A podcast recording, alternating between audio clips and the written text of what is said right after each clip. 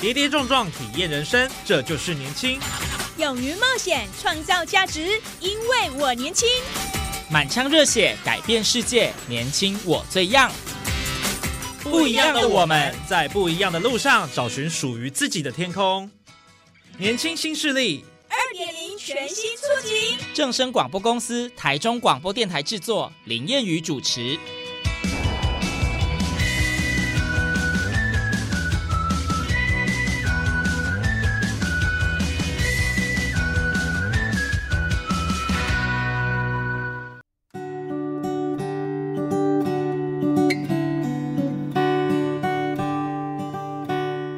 众朋友，大家午安，大家好，欢迎您在礼拜二的中午十二点准时收听，在正声台中二台 M 六七千赫以及网络正声综合台播出的《年轻新势力》，我是燕宇。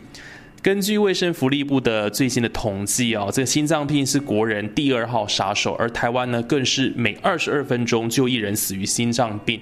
那在心脏病的这个发生哦，经常是非常的急促。也会造成这个致命的危机。那怎么样提前来做预防啊，避免造成无法挽回的憾事呢？今天在节目上，我们特别邀请到的是在国内非常专业、致力于医疗器材的厂商元心生医科技。啊的董事长张国元张董哦，今天呢要来跟我们分享他们研发的一款非常厉害的 AI 吸带型心率计。好，今天我们就来在节目上来邀请到我们的张董哦，欢迎张董。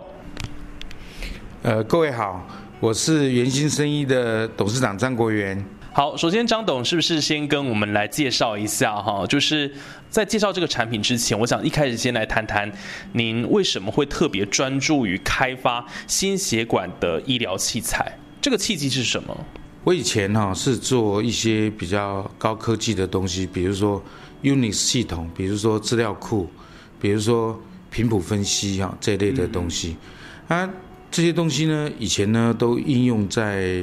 呃，比如说飞弹的导控段这一段，或者是呃潜艇上的使用。然后后来我就因为我父亲呢心肌梗塞的关系，所以我就回来看心脏病。我们想说，心肌梗塞哦这么突然哦，突然造成一个人的死亡是为什么？我们可不可以提前预防？所以我就从另外一个跨入这个新的领域来看看，我们有没有什么新的技术哦可以来解决。心脏的这个问题，我所以我们就开始从人工智能，我们刚开始的时候叫亚人工智能，我们是不是可以用 weak artificial intelligence 的技术啊，亚人工智能来分析这个心跳，然后我们来提前预警这个心脏病呢？我们后来发现说，心脏的跳动是非线性的，也就是说，它并不是第一跳跟第二跳是相同的，它每一跳都不同。非线性的连续波是没办法分析的，嗯，然后我们就想办法用小波哈来做分析，想办法找出一个呃心脏跟心脏病的关联，所以我们就开始把心脏波录下来。我们从哪里取得心脏波呢？我们最早的心脏波啊是刺一根那个放一根那个线哦进冠状动脉里面，再去看他的心跳。我们用压的压力波哈来看他的心脏波，后来这样太麻烦了哈，因为一定要在医院里面，所以我们后来就尝试在血压计上量它的波动，我们看看这个血压计的波动啊，可不可以就来找到心脏病？所以我们就在致力做这个研究，也就是说，我们希望从量血压的时候的波形啊，来找到，哎，它可能是心房颤动，可能是心室早期收缩。可能是心房、心脏的那个呃心律不整，很严重的心律不整，主要就是预防两件事情，一个是预防中风，心房颤动，嗯，心室早期收缩都可能造成血块，这个血块呢，如果透过冠状动脉流入大脑，就会塞住，塞住以后就产生中风。当然，心房颤动啊，现在经过很多很多的医学。的验证哦，发觉说百分之二十左右的中风的病人呢，是由 AF 造成的心房颤动。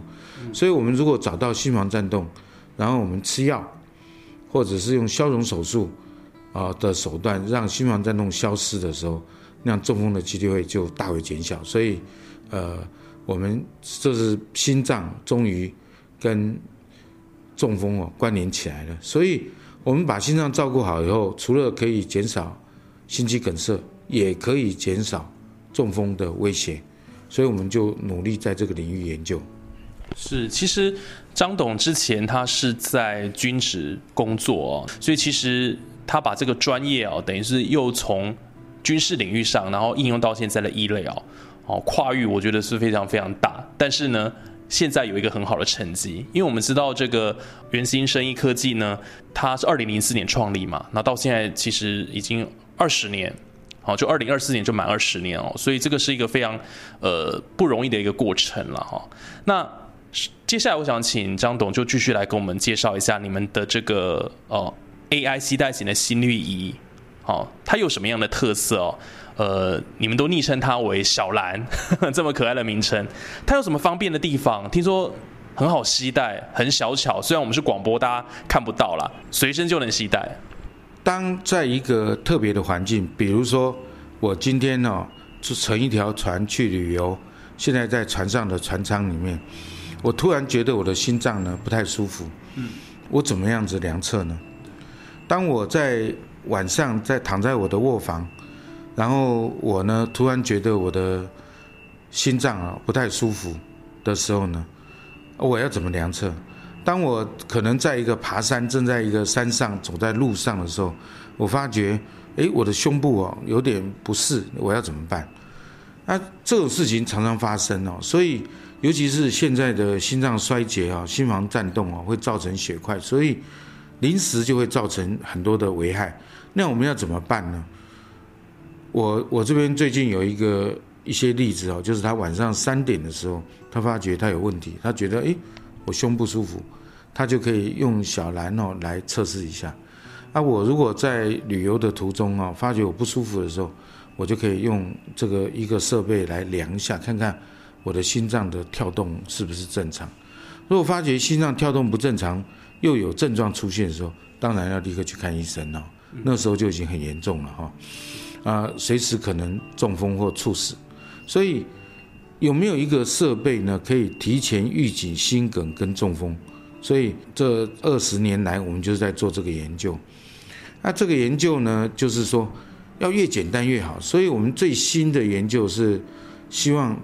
戴一个戒指，我们就可以，诶，持续二十四小时的量测心脏的问题。然后，如果心脏有问题，我们可以图提出警告。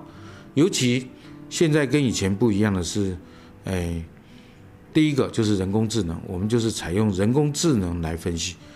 人工智能是什么意思呢？我们叫做我们现在这个产品呢，我们现在已经不再称呼它叫人工智能了哈，我们现在称呼它叫。Super AI，超级人工智能，什么意思？叫超级呢？我们知道，一个一个人工智能如果跟一个正常人下棋的时候有输有赢嘛，这叫人工智能。如果它百分之百每一次都可以赢人，我们就称出它叫超级人工智能。它已经比一个人更优秀了。嗯，那我们现在有没有办法用一个手机里面的电脑，或者是把这个资料丢到云端上用？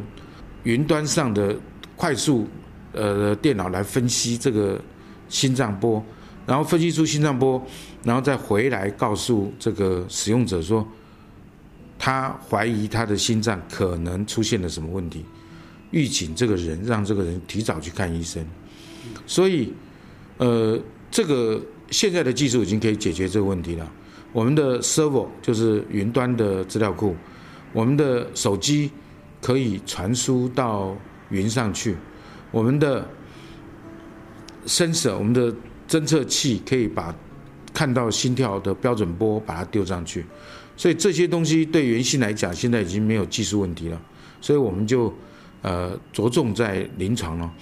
我们现在正在跟呃教学医院做几个大型的临床啊，啊，主要就是想要呃确认这个呃我们的机器啊。可以找到，我们第一次做的临床大概灵敏度 sensitivity，大概是九十四 percent，specificity 大概是八十七哦。然后我们现在在做，我们认为我们的临床啊，现在做了两百例左右了。我想我们的临床应该会超过八十五 percent 啊，这个所以呃，如果说是预警，如果说是呃给予一个 warning 的话，我觉得是足够的这个产品，嗯。那它准确度可以达到多少？呃，其实哦，我们现在的呃比较花专注的是分析出这个心脏啊是什么心脏疾病，比如说它是心室早期收缩。心房早期收缩，心速过快，心速过慢，它是房颤啊，它是心律不整，或它是窦性心律，所以这个分别比较要花点那个技术啊，人工智能来分析。可是如果说出现不该出现的频率，当我们的心跳正常，只要出现三个不该出现的频率啊，或两个，我们就觉得这个人应该要赶快去医院看门诊了。我们这边现在很多 case 啊，很多的例子，就是说，我们其实因为人工智能啊，不能，呃，真正的像一个医生一样啊，诊断出什么疾病。可是，他真的可以当一个医生的好帮手。可是，如果他现在到了超级人工智能的时候，他就可能，呃，可以直接诊断出。现场就诊断出他现在的心脏是什么问题，而且用极简单、极快速的方式来诊断，这是目标了。啊，当然现在还是需要医生在呃协助，可是至少可以提前预警使用者这样。嗯，哦，所以其实这样这样的一个产品呢，对于很多的病患来讲，或者对医师来讲，其实它是一个很大的一个帮助。然后可以有效的提前预警啊，但是听说您这个研发的过程当中，其实耗费很长一段时间，超过二十年。那它的困难点在哪里？为什么需要耗费这么大的精神呢？第一个，因为这个技术啊是全世界哈都没有的，是排逆啊第一个做的。你当然很多的东西都是你要自己去创作发明，所以大概我们有一百多个发明哦，在在这个地方啊，我们刚刚才去。华沙的发明协会得到波兰的发明的金质奖，还有诶泰国的那个特别奖啊，发明特别奖。那主要就是它难哦，就难在没有前面的人哦可以导引，所以全部要自己做。那你要自己做，你就需要想很多的，花很多的时间哦，跟呃材料呢去做这件事情，而且。这个东西跟医学啊息息相关，也就是说，需要很多的好的医师来指导。所以我们做这个产品的时候，有很多贵人帮助啊，就是很多的医师来指导我们呢，哎，来脑神经科的医师以及急诊部的医师跟心脏科的医师啊，来参与这个整个的研究计划，怎么样子让这个产品的精准度更好？啊，我们其实我们的目的很简单。我们的目的最后就是要做 ICU at home，就是 ICU 的那个设备呢，在家里面哦，因为将来我们认为说，呃，越来越多的那个疾病呢，我们希望在家里就可以做诊断啊，不要去占医院的病床哈。很多人也没有办法到医院，那我们就需要一个很便宜的设备，可是要非常精准的人工智能设备，在卧室，在那个居家帮忙。诊断家里面的人再提前到医院去，所以这样子的花费就会很少。我举一个简单例子来说，如果有个人的心出现了 AF 的时候，心房颤动的时候，他出现了一次，好，他就知道他曾经心房颤动过。你要有设备量嘛？可是你赶到医院去做一次心电图，可能那时候没有，好是正常的。那现在美国的很多的四个协会哦，联合发表了一个诶。那个论文呢，上面把心房颤动呢分成四种，最后一种就是已经跟医生处理过了，开过刀了，吃过药了都没好，那你就只好跟医生两个商量看怎么处理了。那可能就是吃一些防溶溶血的呃一些药，或者是怎么样，医生会提出一个解决方案。所以到了最后，我们的这个设备还是需要医生的那个来做最后面的 final 的指导，因为医院嘛。就是要这样，可是我们可以提前去，比如说，我现在发觉房颤了，可能会造成我中风，可是我到医院去了，医生给我吃的一颗，诶贝塔 block，比如说一些呃一颗很简单的药，可能就解决这个问题了，所以就不会中风了。那样不会中是就是很减少了中风的威胁，那样就更好，免得万一不小心中风嘛。所以我们现在原先走的就是往预防医学走，我们都提前要希望告诉病人哦，提前可能会发生什么事。比如说，我们现在正在呃跟美国哈普金森的医院呢在合作做，诶预警心脏衰竭的病人，因为现在心脏衰竭的病人非常多，而且心脏衰竭，呃没有预警，可能他早上出出门在做事做了一半，突然倒地上，对，然后心脏就停了。那如果说有些人呢，啊心脏衰竭。死亡率非常高啊，致死率超过一半以上。可是年纪大的人哦，通常心脏都不是那么好，都很容易心脏衰竭。我们呢，怎么样子提前预警呢？我们现在就是用血压计、心脏设备，加上血氧机，加上体重机，用这三个来提前预警 AF 呃跟心脏衰竭的病人。也就是说，病人。一个老老年人在家里面，当他心脏衰竭的时候，我们就提前 warning 他；当他出现 AF 的时候，我们就提前 warning 他，让他知道说啊，我我的心脏大概现在状况是怎么样，他提前就知道了。所以未来就是他会结合这个居家照护，然后在当中用你们的这个产品线有一个类似一个套装组组合，它就可以达到一个预防的效果。那公司这边有没有还没有其他的一些产品要跟我们做分享，或者是刚刚提到的这一个呃小蓝，好这个吸带型心率计，它要怎么样来使用？其实它还蛮简单的，而且听说只要透过无名指就可以侦测到了。可不可以简单跟我们分享这个流程？怎么测试？然后还要透过 app app 嘛，对不对？呃，所有的医疗设备哈，就是希望解决呃一些身体上的那个疾病嘛。我们现在就是要做这件事情。那要怎么样解决呢？举个例子来说，那个诶，Microsoft 的老板呢去演讲的时候，他说未来二十年会出现一个设备，他带在身上，当心脏有问题的时候，他就会警告你，你就这样就不会因为心脏出了问题嘛。那这个设备其实我们在很多年前就已经投入了哈，我们做了一个戒指戴在手指头上，然后它可以监测心脏的脉动。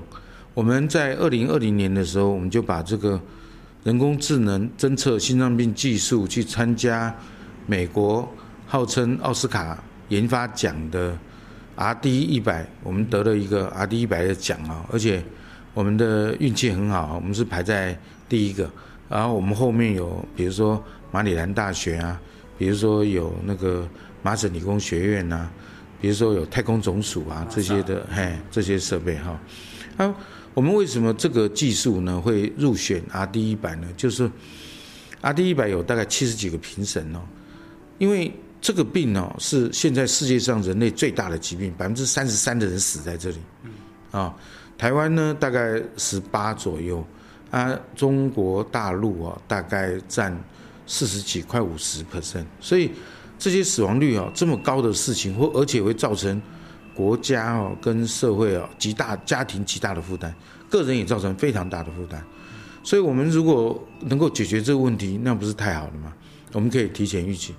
啊，以前的技术可能没有办法，可是现在没有问题了。现在原新的各个技术都已经成熟了。所以我们就会一个方案一个方案来解决这个事情，也就是说，将来哦，就是你没有感觉，就有很多东西在保护你。当发觉有问题的时候，他就会提出来，呃，呃，预警。比如说戒指戴在手指头上，它二十四小时跟随你，晚上睡觉的时候，它也在侦测。我们一一般晚上一般戴一个手表，它直接夹在手指头上，就可以看到你自己的心脏的一些状况。就像有一个以前有一个大老板来跟我说，他晚上睡觉的时候心跳会低于三十。我说你有去看过医生吗？他说医生不相信。我说那样你觉得你想要怎么做？他说我想要一个设备，晚上睡觉的时候可以看到我每秒钟的心跳。我说好啊，我就提供了一套设备回去给他，他就把它记录下来以后去给他的医生看啊，他的医生哦就相信了，说他晚上会心跳，所以他的医生就提出一个诊断的方法啊给他，让他晚上不会呃低于心跳，因为他很担心他心跳会停止，确实可能会停止的，嗯啊，所以这种医疗设备哦，原先就希望走在呃。最最前面哦，尤其是心脏侦测，所以我们的公司的那个焦点哦，跟我们公司的通通集中在希望提前预警心梗跟中风。前阵子有一个一个好友来找我说，他妈妈晚上还好好的，呃，吃完晚饭还看电视，看完电视上床，第二天早上就走了，为什么？我说你们家里面好几个人都是医生。又是院长，你怎么不知道为什么？他说不知道，啊，问我为什么，我就跟他讲，我说，呃，我急性心律不整，我问了好几个心脏科医师，他说，当一个人哦，他出现急性心律不整的时候，他可能早上就停掉，起床就走了。那急性心律不整会不会提前发出征兆呢？当然会，当然会。所以他其实当天晚上的时候就已经心律不整，他自己不知道，他还是正常的。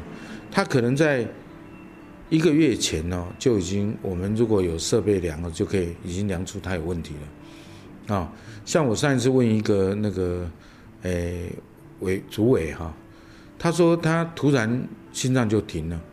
我说你是心脏衰竭不会突然停的。他说完全没征兆。我说第一你有没有觉得你特别疲倦？他说哎有哎有哎。我提前有疲倦我说那你有没有体重增加？突然增加？他说对啊，我最近体重不知道为什么突然增加很多。我说因为心脏衰竭，积血不足你身体所需，所以你会特别疲倦。第二，因为积水，所以你体重会增加，这都是征兆。可是因为你没有设备量，你也不知道，你也不知道为什么。等到事情发生的时候，你送到医院去电击，然后插管救回来了，这算是运气好。可是有没有设备可以提前找到？当然有，用我们的用我们的设备就可以提前 warning 这些事情，让自己知道。其实这个都是在跟呃死神搏斗啊！就如果说真的发生这个心脏相关的疾病或脑中风了，所以在提前预警部分真的是可以呃对于呃病患来讲，它是一个很好很好的一个工具了。那当然可以造福很多的人群。我想这个是呃云心生医科技。打造了这样子的一个产品呢的初衷，那也可以帮助到很多的人哦。张董这边有没有什么样的一个实物案例，就是真的因为您的这个产品，然后使用了，真的捡回一命？哇，真的是觉得太感谢了。有曾经有这样的案例吗？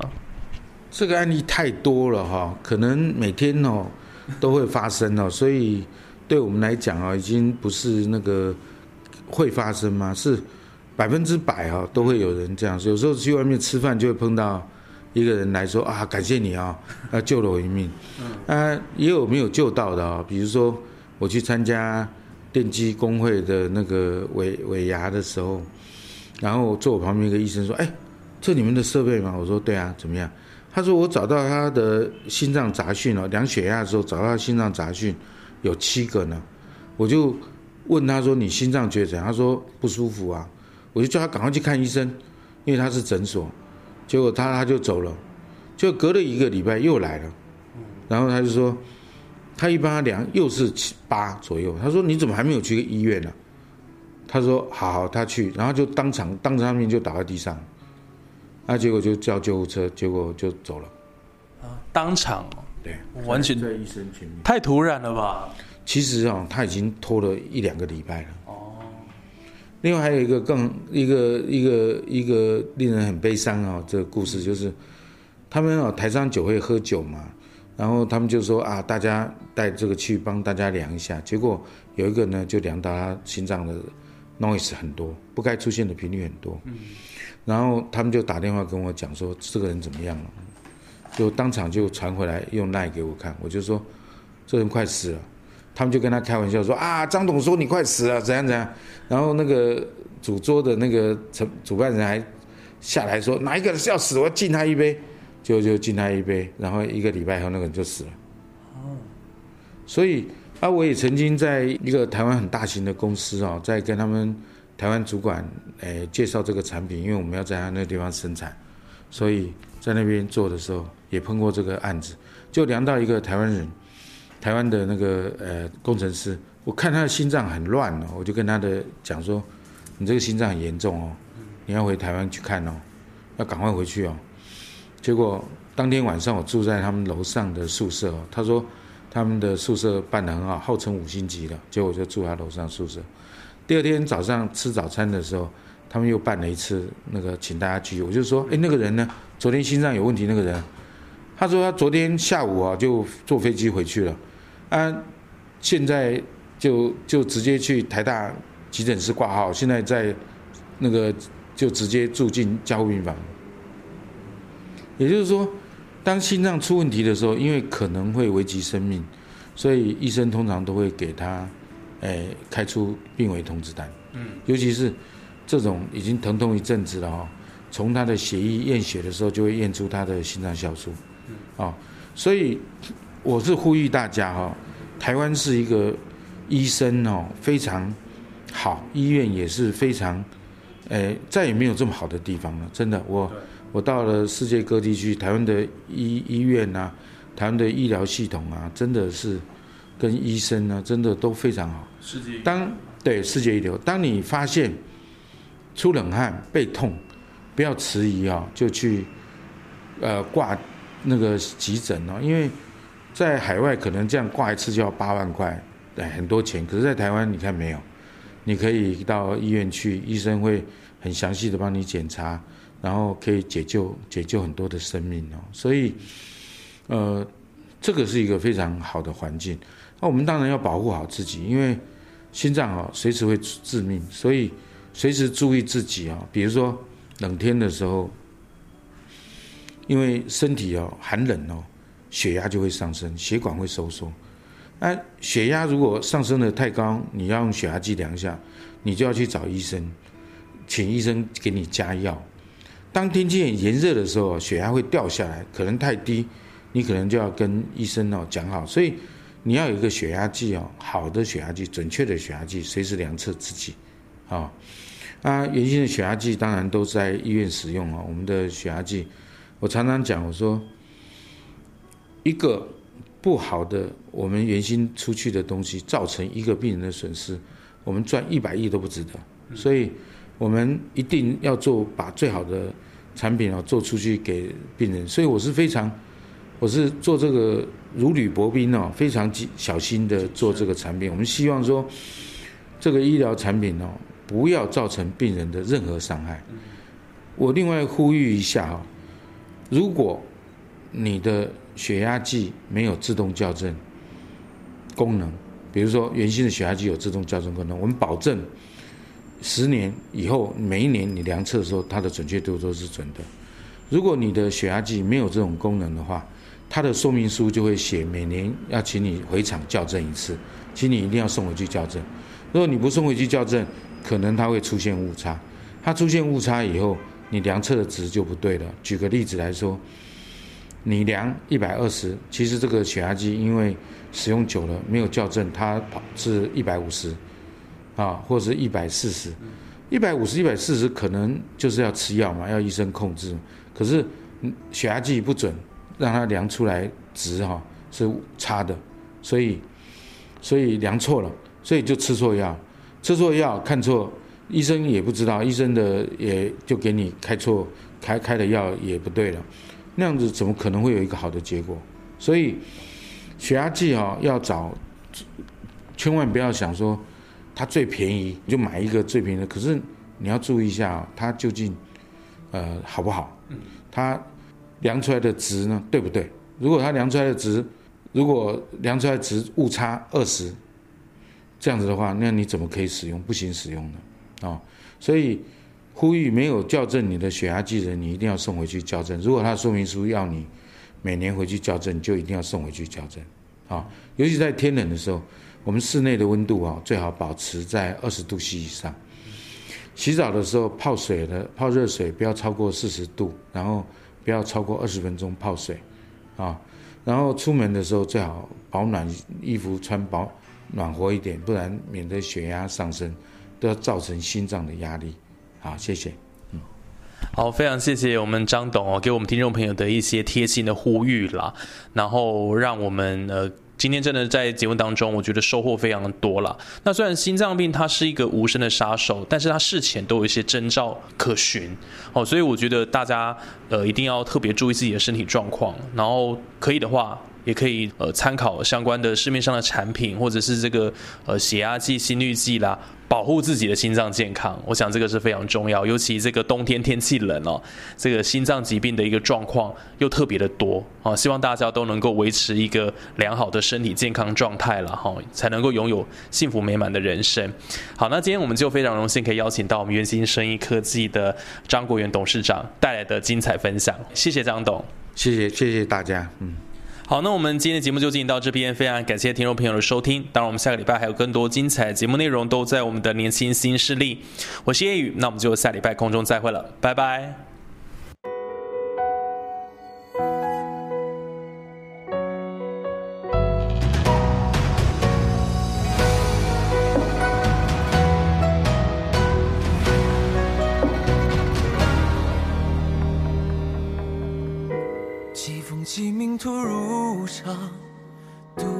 窗，微暗长。烽火映霜天，血色渐斜阳。暗夜安静，直到日长。眉目透，是窗风霜，奈何藏？仙阵映场，此去情苍茫。气云浩上。风霜未远去，踏破山河之跌浪，一心并肩赴跌宕。